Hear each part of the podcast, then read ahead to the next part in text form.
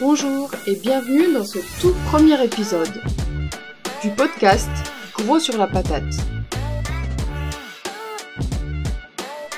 J'avais envie de vous inviter dans une bulle dans laquelle on va pouvoir dialoguer. L'idée, au bout du compte, c'est de faire grandir notre humanité et restaurer nos liens à travers des espaces de dialogue qui permettent d'appréhender un point de vue différent du nôtre et de sortir sereinement des entre-soi, certes sécurisant, mais au bout du compte très limitant. L'idée est de venir écouter deux personnes qui dialoguent sur un sujet sur lequel elles ne sont pas d'accord. Cela peut être un sujet simple, du quotidien ou une question existentielle, des points de vue philosophiques, qu'importe. L'idée c'est de montrer par l'expérience et l'exemple qu'on peut se parler avec authenticité et assumer pleinement son point de vue et à la fois être capable d'entendre le point de vue de l'autre. Proposer des espaces de dialogue francs, sincères, on peut regarder et assumer nos désaccords sans violence, sans bras de fer et sans rapport de force. L'invitation au bout du compte est celle de sortir de l'envie de convaincre l'autre, juste d'essayer d'entendre jusqu'au bout son propos, jusqu'à toucher son humanité, au-delà des mots, et espérer qu'il en fasse autant. Pour ce premier épisode, je me suis donc livrée à l'expérience, et je vous invite, sans plus tarder, à me découvrir et surtout à découvrir mes invités. Moi, je suis Mike. Euh, je suis basé à Berlin en ce moment. Je travaille en tant que euh, coach et consultant pour les entreprises sociales, les ONG et euh, les entreprises qui veulent être plus sociales.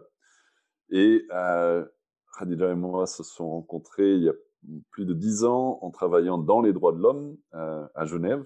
Mmh. Et en même temps, j'étais comme citoyen suisse en train de faire mon service militaire où j'étais officier dans les transmissions pendant 11 ans. Et toi, Céline? Alors, moi, je suis donc Céline. Euh, moi, j'ai 46 ans, je vis à Lyon. Euh, je suis psychologue interculturelle de formation. Et là, depuis quelques années, je, suis facilitatrice et j'accompagne aussi des, collectifs autour du faire ensemble, du vivre ensemble. Euh, je suis formée à la communication non violente, au cercle restauratif. Passionnée, curieuse par les, les altérités, les différences entre les personnes.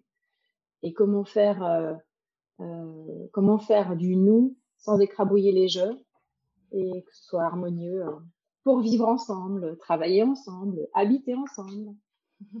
voilà, avec joie euh, d'être avec vous ce matin. Et toi, okay. Khadija? Et donc moi, je suis Khadija. Euh, je suis née en Algérie. Je suis partie au moment de la guerre civile et j'ai beaucoup bougé. J'ai vécu un temps en Suisse, un temps en France. Euh, et je sais jamais dire euh, d'où je suis. La seule constante, c'est que j'ai rencontré plein de femmes et d'hommes qui m'ont beaucoup nourri par, par ce qu'on avait de commun, mais aussi par ce qu'on avait de différent. Et, c'est dans cette dans cette perspective-là que j'avais envie d'amorcer ces espaces de dialogue euh, pour pouvoir poser nos, nos parts d'altérité et les faire dialoguer de manière constructive, parce que moi, ça m'a énormément nourri euh, tout au long de ma vie. Et je vous remercie tous les deux d'être euh, d'être disponibles aujourd'hui et de, de m'aider à réaliser euh, cet espace et à le rendre vivant. Merci Fabien. Pour euh, préciser le sujet de la discussion euh, moi, il y a quelque chose qui m'a toujours interpellée depuis que j'ai rencontré Mike. Euh, c'est le fait justement qu'il puisse s'impliquer de manière active dans les droits humains, dans leur promotion et leur protection, et le fait euh, d'avoir une, une, carrière militaire et d'appartenir à un ordre militaire à part entière. J'ai beaucoup de mal à envisager qu'on puisse être aussi humaniste et un défenseur des droits humains convaincu et à la fois euh, à partir à un ordre militaire. Donc euh, c'est euh, c'est ça que j'aurais voulu dialoguer aujourd'hui. Merci à vous deux de vous prêter à, à l'expérience. Je rappelle un petit peu le cadre qu'on s'est fixé pour ce pour cet échange. Donc je, je nous invite tous les deux, mais tous les trois, et moi y compris, à la bienveillance, au respect. on est on est là dans, dans une intention de dialogue, d'ouverture, de curiosité pour le point de vue de l'autre on va tenter de porter ensemble un principe euh, d'équivalence. Tout ce qui est dit euh, a une valeur. Il n'y a pas de d'un point de vue plus euh, qu'un autre point de vue. ça va être un peu particulier la manière dont on va dialoguer puisqu'on va utiliser la, reformulation. une personne va s'exprimer et puis va être reformulée avant de pouvoir elle-même apporter son point de vue. Voilà, très rapidement. Il y a besoin de préciser des choses C'est clair pour, euh, pour chacune, chacun Très clair. Ouais, c'est clair. Merci. Mm. Super. Alors, c'est parti.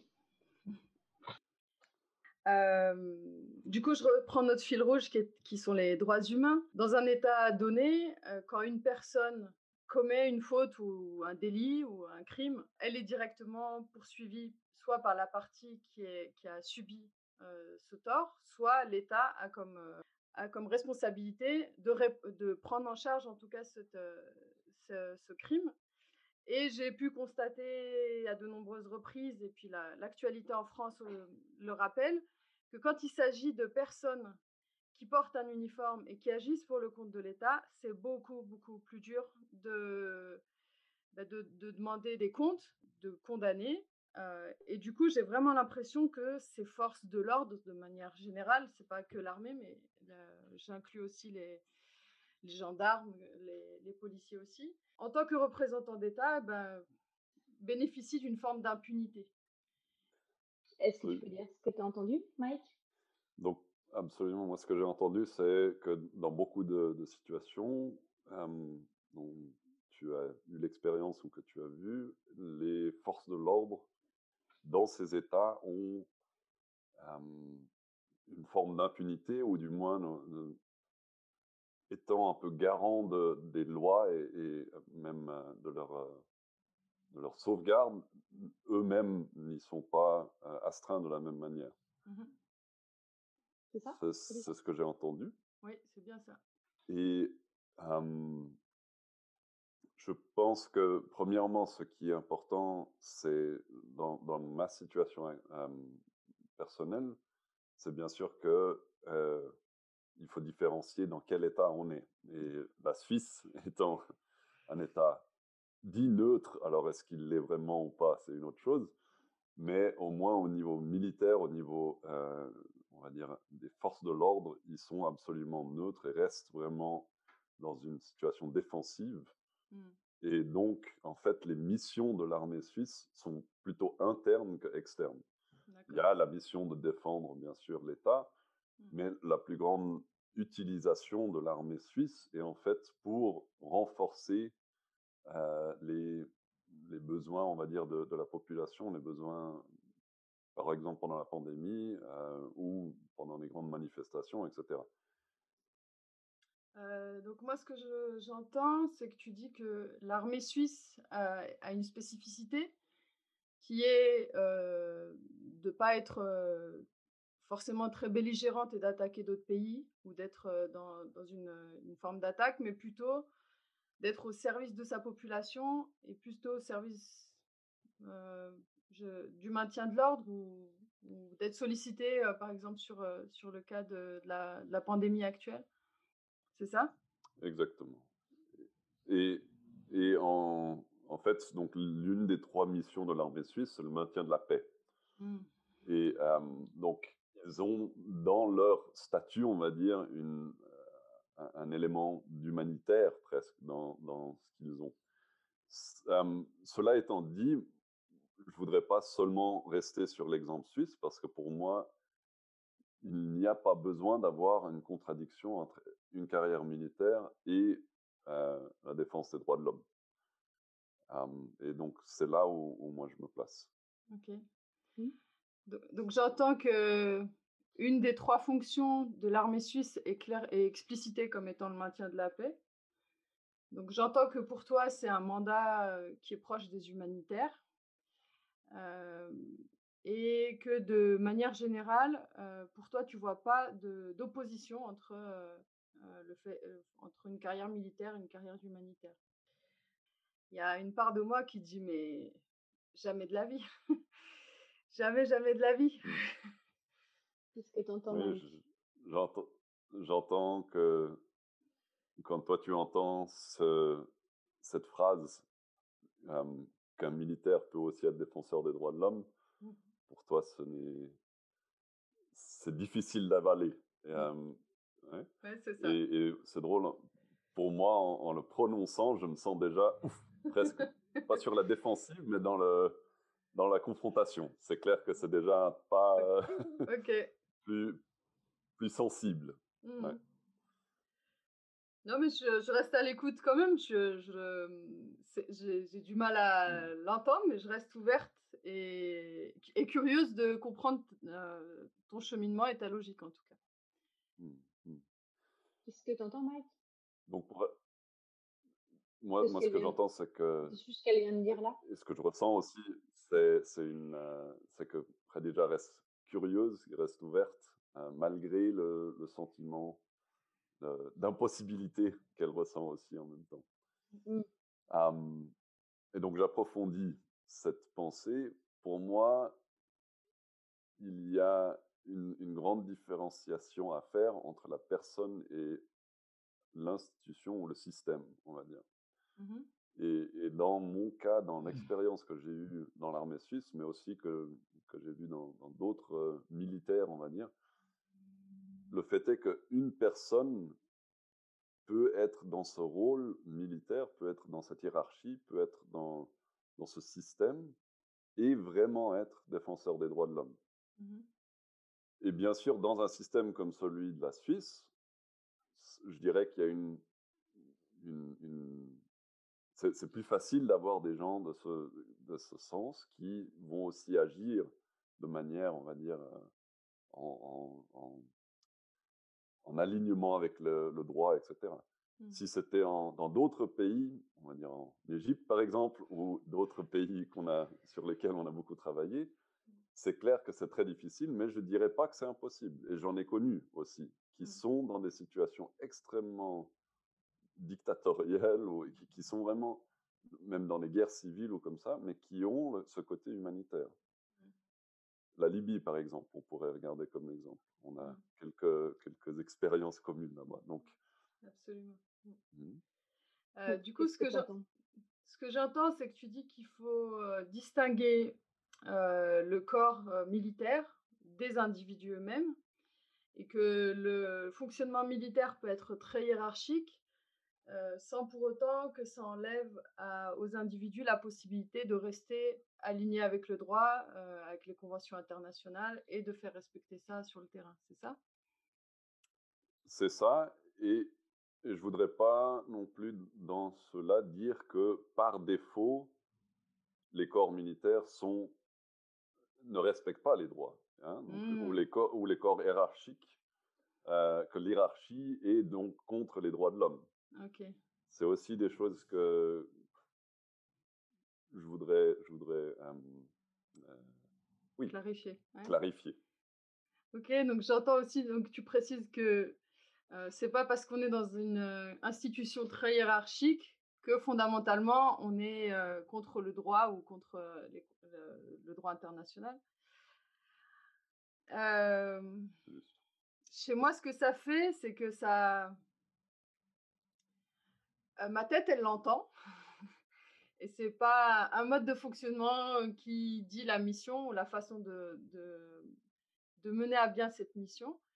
Simplement, je crois que ce fonctionnement très hiérarchique, il me fait peur en fait. Parce que si on doit une, une obéissance absolue presque à son supérieur, et eh ben en fait ça peut très vite faire de ce corps constitué ben, une arme de destruction massive avec évidemment les gens qui gardent une conscience individuelle et un droit de dire non. Et une part de moi me dit qu'en disant non, ils se mettent eux-mêmes en danger en fait. Voilà. Donc, ce que j'entends, c'est c'est que quand tu entends que la, des systèmes hiérarchiques ou que, par exemple, une armée peut être euh, dans, le droit ou peut être quand même en, ligne avec les droits de l'homme, c'est difficile et en particulier cette idée que l'hierarchie peut être, on va dire, positive, peut être, euh, te fait peur presque. Mmh et que pour toi, ce sens d'hierarchie, en particulier ce sens d'obéissance sans, sans, pouvoir dire non, peut être une forme d'arme de, destruction massive. Mmh c'est juste? Ouais, c'est ça. C'est ça. Et, et, je serais totalement d'accord avec beaucoup de ce que tu as dit. Mmh le sentiment de, de, peur, non, seulement parce que moi je l'ai vécu dans, dans, les différents scénarios. Hein. Donc j'ai vécu des scénarios dans une hiérarchie où c'était extrêmement, on va dire, toxique. Et j'ai vécu des, des, hiérarchies où les gens, jusqu'aux plus petits soldats, on va dire, mmh étaient vraiment inclus et, et, et euh, chacun avait la possibilité de donner son point de vue, etc. Mais c'était quand même hiérarchique. Et l'inverse, j'ai vécu des situations, on va dire, de co-création, de travail entre soi, etc., extrêmement toxiques, mmh. et d'autres qui ont très bien fonctionné. Donc pour moi, la, forme, la structure n'est pas nécessairement la chose qui amène la toxicité ou cette direction, on va dire, euh, comme tu dis, de destruction massive. Ok. Du coup, là, moi, ce que je perçois, c'est ton besoin de préciser c'est pas la modalité de fonctionnement, que ce soit dans de la co-construction, participation ou euh, quelque chose de très hiérarchisé, qui va garantir en tout cas que, que l'environnement ne soit pas toxique ou l'usage qui est fait de la force en tout cas, qui est en présence. Et, du coup, moi, ce que... Ouais, est-ce que c'est ça? Ouais. Juste. Mmh. Et du coup, moi, ça me, j'ai envie d'aller te demander. Euh, tu me disais, moi, j'ai pas cette même peur-là.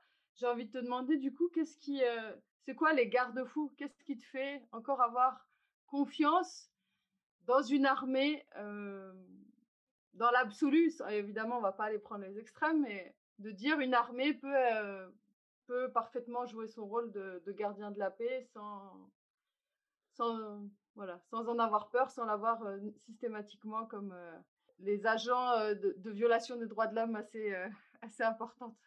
Mmh. Donc, ce que je comprends de ta question, c'est qu'est-ce que qu'est-ce que j'ai comme, on va dire, exemple ou, mmh. de, de situations où l'armée, malgré leur statut hiérarchique, on va dire, mmh, peut être vraiment garant des droits de l'homme et, et de la situation, on va dire, quels sont aussi les garde-fous. Hein, oui, c'est ça. Ouais, c'est bien ça.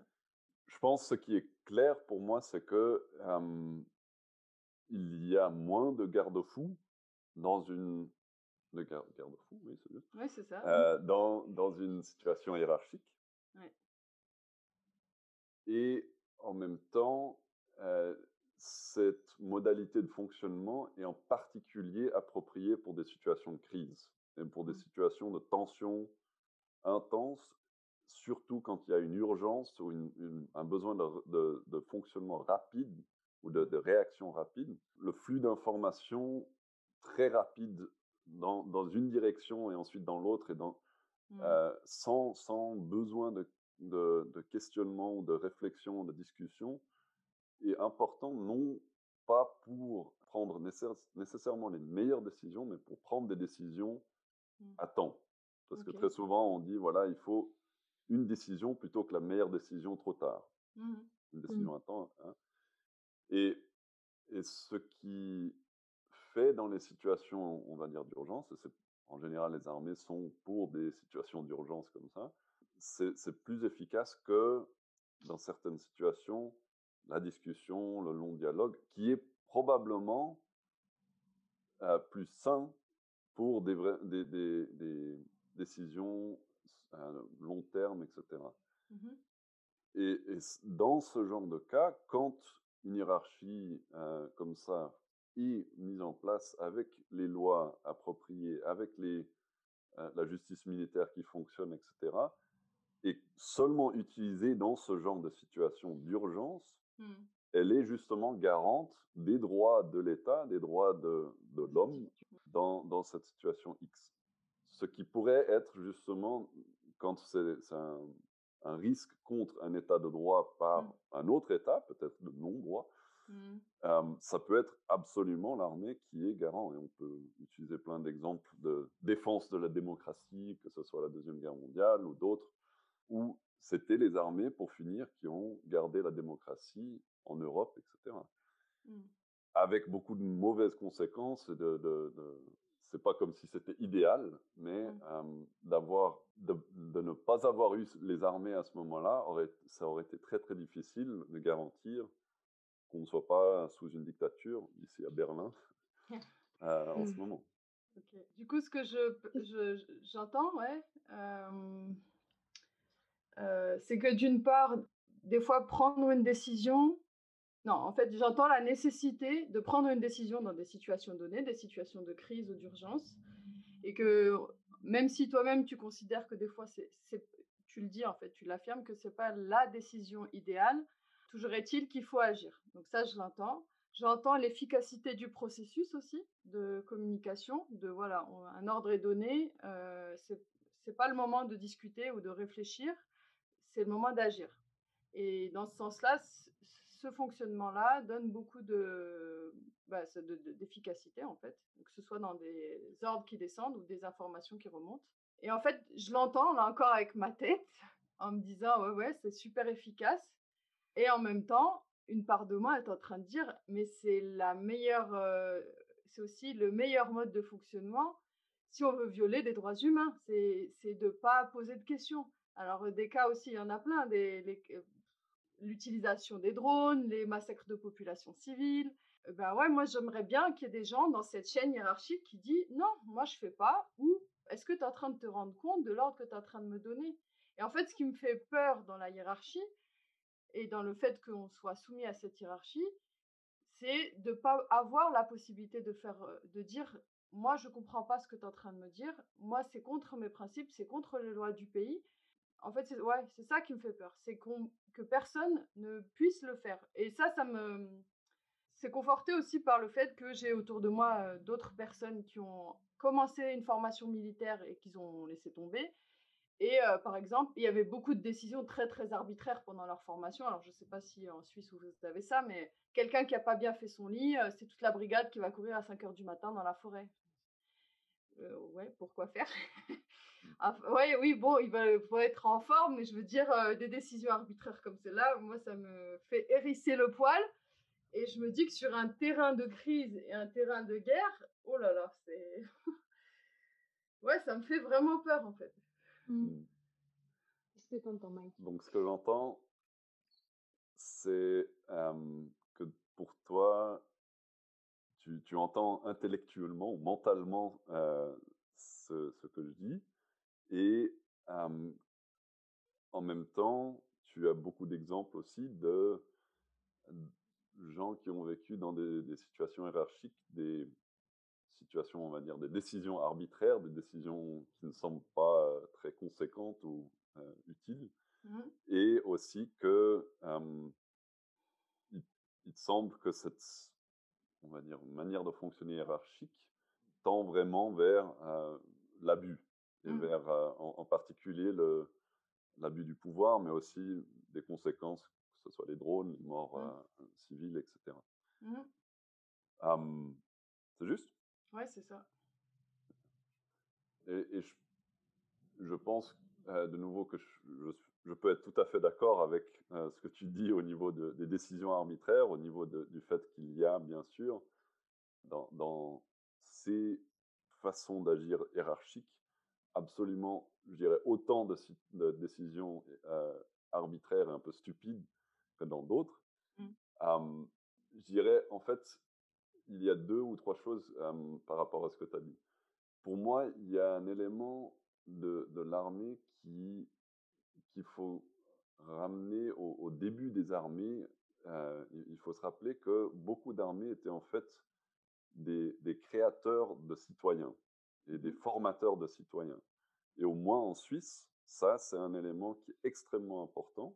Dans d'autres pays qui sont très divers aussi, donc en Suisse, c'est l'un des seuls endroits où tous les gens des quatre euh, régions mmh. linguistiques différentes sont ensemble, de tout niveau de société différentes mmh. sont ensemble et on ne peut pas savoir. Moi, j'étais lieutenant, j'étais officier, j'avais des soldats qui étaient banquiers à l'UBS, j'avais des, euh, des capitaines qui, étaient poste, euh, qui, qui, travaillaient à la poste.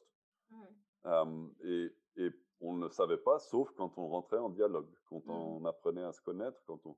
il y avait beaucoup de, de familles, de gens qui venaient d'autres pays euh, qui étaient devenus suisses, comme moi. Mmh. Et c'est là où moi, je suis devenu vraiment suisse à l'armée. Mmh. J'ai appris à connaître la Suisse. J'ai vécu euh, des moments dans Opwald et euh, à, Genève, ou donc dans, dans, la Suisse entière. Et, et, dans ce sens-là, cet aspect de l'armée peut avoir l'air arbitraire, c'est-à-dire aussi la, la, la, création de la discipline. Hein, c'est une mmh. des, des, choses qui fait souvent peur, cette idée, oh, discipline, quoi.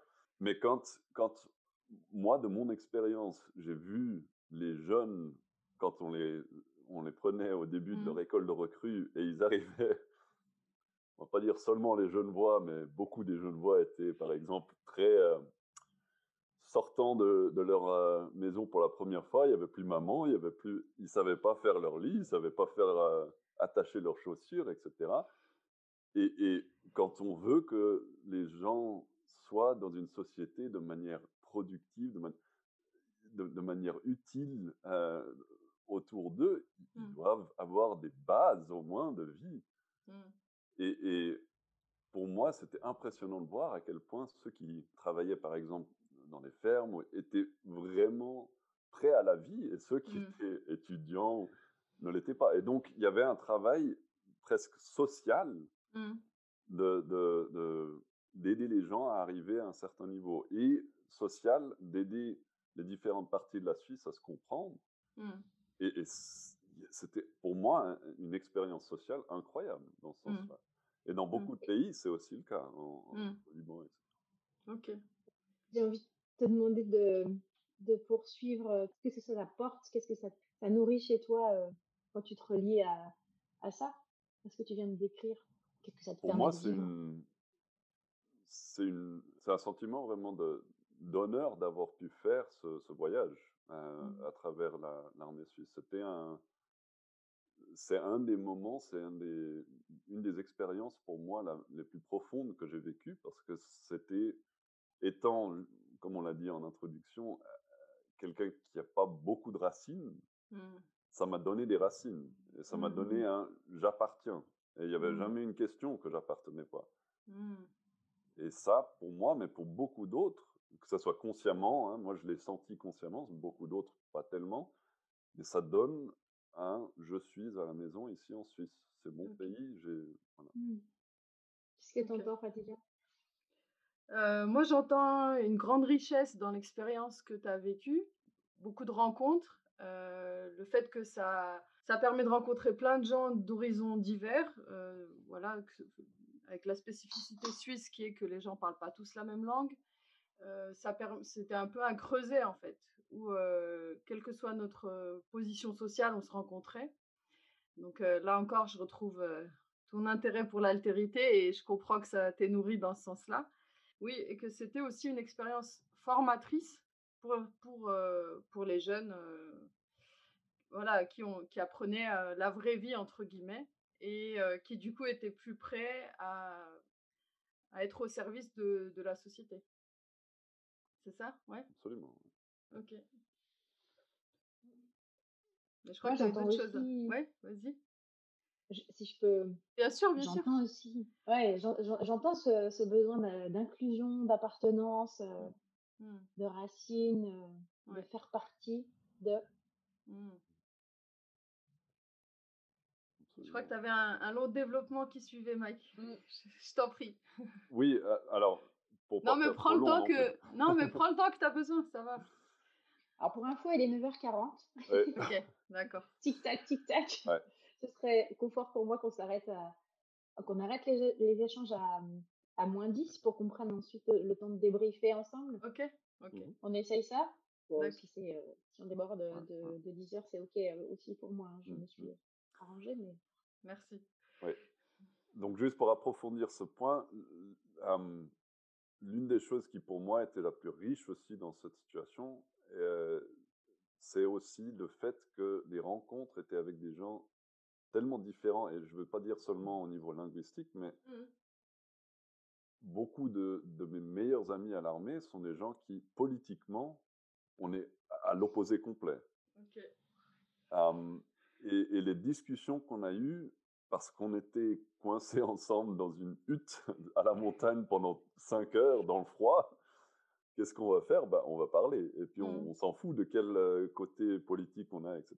Mmh. Mais quand moi, je commence à parler de mon travail à défenseur des droits de l'homme, euh, voyage dans le Moyen-Orient, etc., et eux, euh, ah, ils commencent à poser des questions. Ils Et moi, je commence à comprendre aussi d'où viennent leurs peurs, leurs ah, mmh.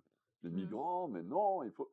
Et, et pour moi, ça m'a ouvert on va dire, l'intellect, mais aussi le cœur, à, beaucoup de points de vue très divers, en comprenant que l'autre est toujours humain, en fait. Mmh, Et dans énormément de situations, que ce, bien sûr, c'était hiérarchique, mais c'était mes soldats, c'était mes, sergents, j'ai pu apprendre à être proche d'eux, bien que j'avais une position hiérarchique totalement au-dessus d'eux. Hein. et, ça, pour, pour eux et pour moi, c'était une richesse énorme. Et je pense, dans toute situation hiérarchique, il peut y avoir ce genre de situation. C'est pas nécessaire. Mmh. Mais dans, dans, la plupart des armées, ce mélange est fait de manière relativement consciente. Mmh. Je dirais pas que l'exemple suisse est l'exemple universel et de loin. Mmh. Ok. Euh, du coup, j'entends aussi que dans ces rencontres, toi, ça t'a permis de, toucher l'humanité, en fait, de personnes euh, que dans la rue, par exemple, ou ailleurs, tu n'aurais jamais pris le temps de discuter avec eux, ou en tout cas, euh, dans des discussions assez courtes ou superficielles, vous, vous, auriez été tellement en, en, opposition sur pas mal de points de vue que vous auriez peut-être pas approfondi l'échange et que le fait d'être à l'armée, d'être dans une hiérarchie, d'être dans des situations comme celle-là, ben, ça vous a obligé, entre guillemets, à, à, vous ouvrir à l'autre, à essayer de comprendre son point de vue et à vous attacher humainement malgré la différence des points de vue. Et tu dis aussi que c'est pas le... Est-ce que c'est ça? Ouais. Oui. Et mmh, ça, je l'entends et pareil, hein, je, je, je, suis en phase avec ça. En fait, c'est ouais, tu dis aussi que le modèle suisse n'est pas forcément le modèle le plus répandu, et du coup, c'est un peu ça que j'ai envie d'aller chercher, d'aller titiller. voilà, avec, je sais pas, l'armée en Libye, l'armée en Égypte, l'armée en Algérie, au Liban, ou en France. Enfin, je sais pas si tu es familier de la France, des États-Unis aussi, on pourrait en parler beaucoup.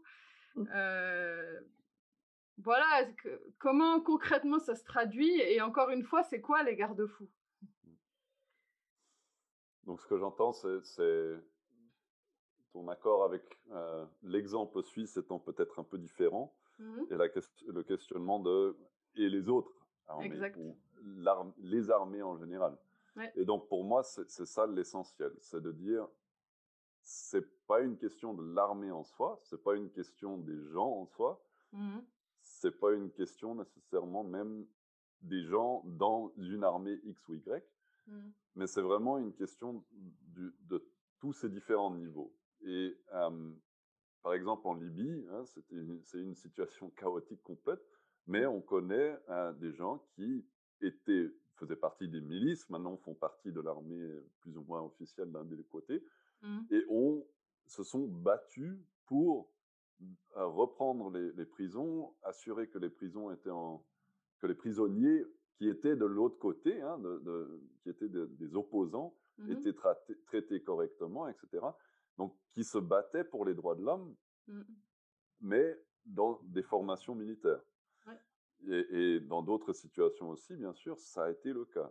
Mmh. Donc, pour moi, c'est une c'est dans ce genre de, de discussion, il faut prendre en compte la structure, Mmh il faut prendre en compte les, les lois eux-mêmes et à quel point ils sont vraiment mise en place et, implémentée, on va dire, vraiment dans, la réalité. Mmh. Et il faut prendre en compte les personnes.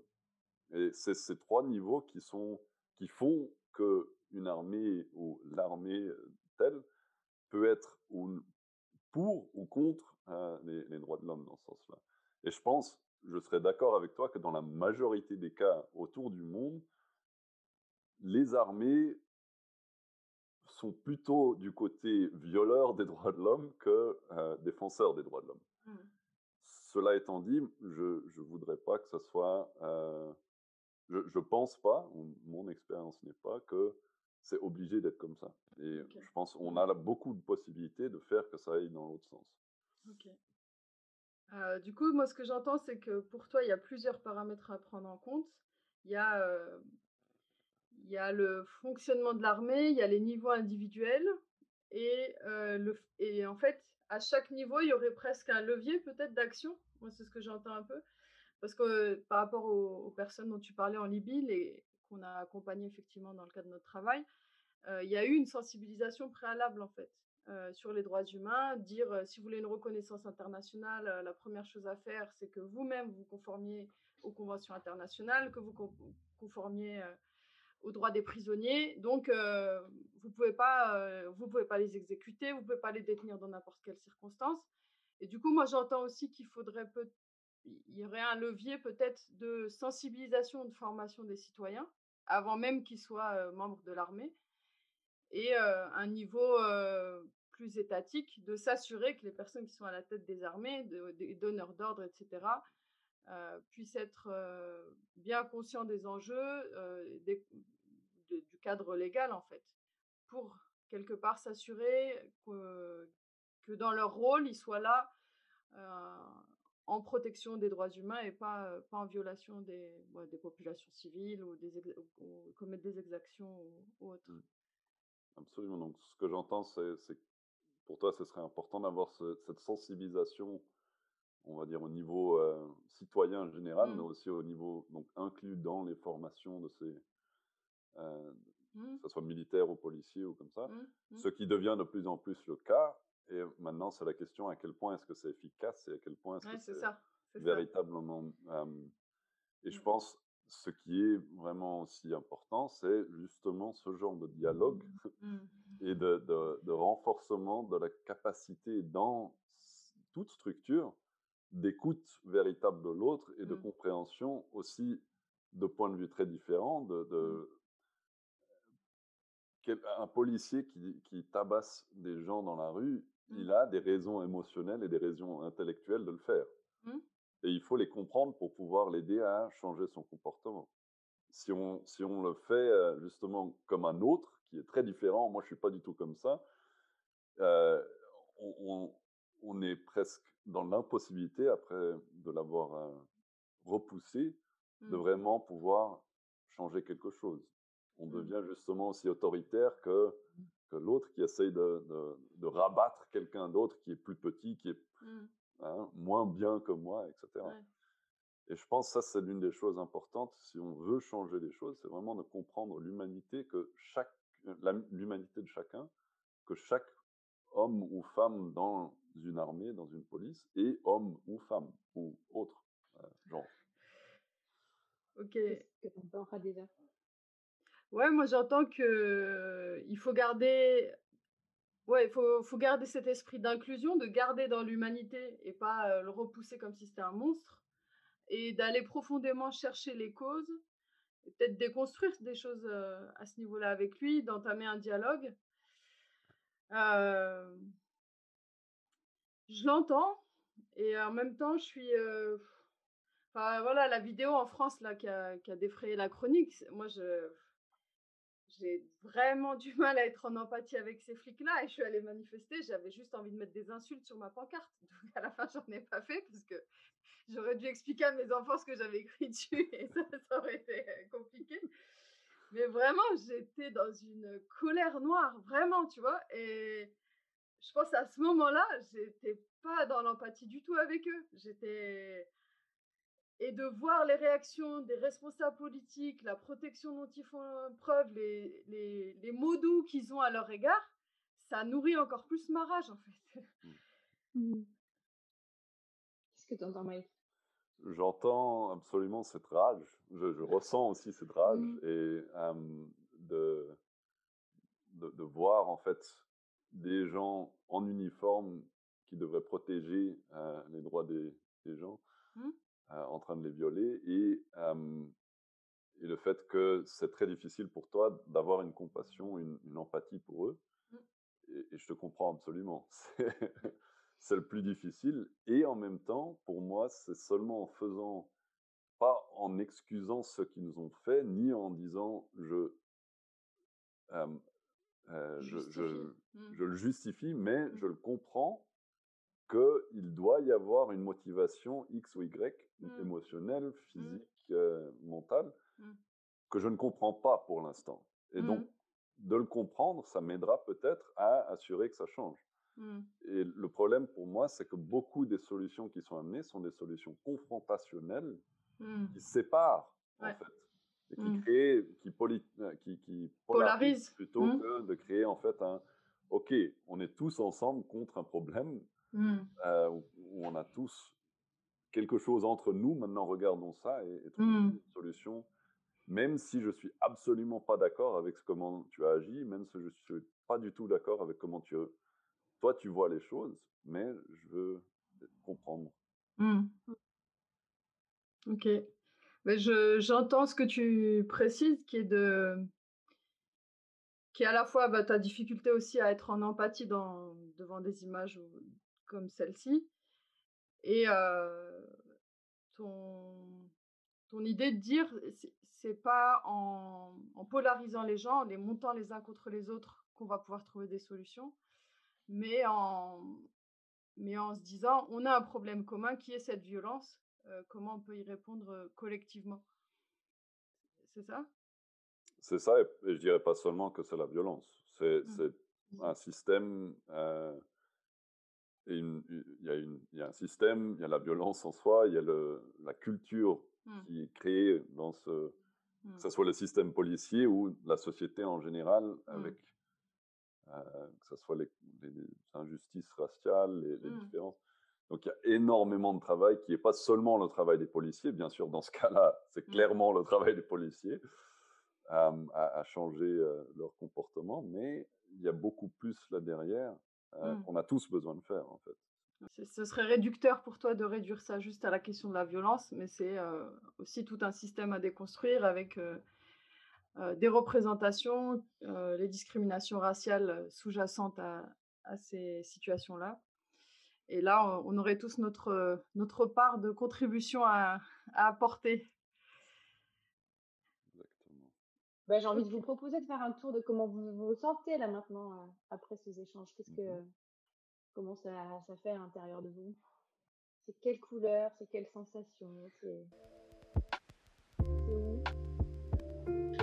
Hmm, bah, je peux commencer. Pour moi, il y a, ouais, il y a une grande ouverture et beaucoup de, d'amour, vraiment, beaucoup de, de sentiments de, de, de connexion avec toi, Khadija. Et ça fait plaisir de, d'avoir une discussion en profondeur comme ça, mais avec beaucoup de, euh, d'espace et de- d'empathie. Euh, je pense qu'on a, même quand on travaillait ensemble, rarement eu l'occasion de faire ça. Donc, euh, Mm. et merci beaucoup Céline d'avoir euh, tenu cet espace pour nous. Et non, je, je pars vraiment avec un bon début à ma journée. Voilà. Bah, écoute, j'en suis ravie. Euh, Ouais, ouais, il y a beaucoup de joie. Euh, moi, c'est dans mon cœur. J'ai l'impression vraiment d'être connectée de cœur à cœur et ça me, ça me remplit de joie, mais aussi de confiance en l'humanité, en fait. bon, toute l'humanité n'est pas faite que de Mike et de Céline, mais, mais euh, bon, voilà, c'est oh, c'est un début, c'est un début. Euh, et du coup, je pense que ça m'a fait bouger. Ça m'a fait bouger de euh, une armée, c'est absolument arbitraire. Une armée, c'est force. C'est euh, voilà, euh, à 90% des violeurs des droits de l'homme, des, des gens qui commettent des exactions, qui tabassent les gens. Voilà, je, je crois que j'ai creusé un espace où il y a la possibilité que ça puisse être autre chose. Donc c'est voilà, j'ai bougé à ce niveau-là. Et mais et merci vraiment sincèrement de, bah, de m'avoir donné de votre temps à tous les deux pour pour concrétiser ça. Et j'espère que c'est que que le début. Et merci Céline d'avoir tenu ce cadre et, voilà, de nous avoir soutenus dans ce process. Ben, avec joie. Moi, je, suis assez émerveillée euh, de, de vous avoir euh, juste euh, soutenu. Moi, j'ai pas fait grand chose. Hein. Vous avez fait aussi. vous êtes quand même super fort en écoute, donc ça va. c'était pas très, c'était pas très. Il y avait pas trop d'enjeux à tenir le cadre, mais j'ai aimé euh, ces allers-retours et euh, moi, ça m'a aussi beaucoup touchée. Euh, avant, de, avant de venir vous rejoindre aujourd'hui, j'ai pris le temps d'écouter un peu ce que ça me faisait le sujet parce que c'est aussi c'est stimulant pour moi cette question. Et du coup, moi, je pense qu'il y, a un endroit qui a bougé aussi à l'intérieur et, ça fait chaud là aussi. ça, me, ça me donne de l'espoir et ça me donne aussi confiance et ça m'encourage à continuer dans la voie que j'ai choisie aujourd'hui, la facilitation euh, euh, des espaces de dialogue restauratif. Euh, et plus euh, on ouvre son cœur et on se connaît, plus on comprend l'autre euh, et moins on, se retrouve à, à, avoir des situations dramatiques. Mm. Donc voilà, je suis hyper touchée en fait. Donc merci de, de cette, cette invitation, Khadija, à concrétiser avec toi le début du rêve et euh, plein de belles suites. Merci. chacune. Je suis ravie d'avoir rencontré Mike. Ça m'a, ça a été euh, une sacrée euh, porte ouverte dans le monde militaire que je connais peu et pour lequel j'avais beaucoup de croyances. J'aime, hop, quand ça s'allume ailleurs. Ah, il y a une autre, une autre vision. Mm. Super. Ok, merci. Merci à vous deux.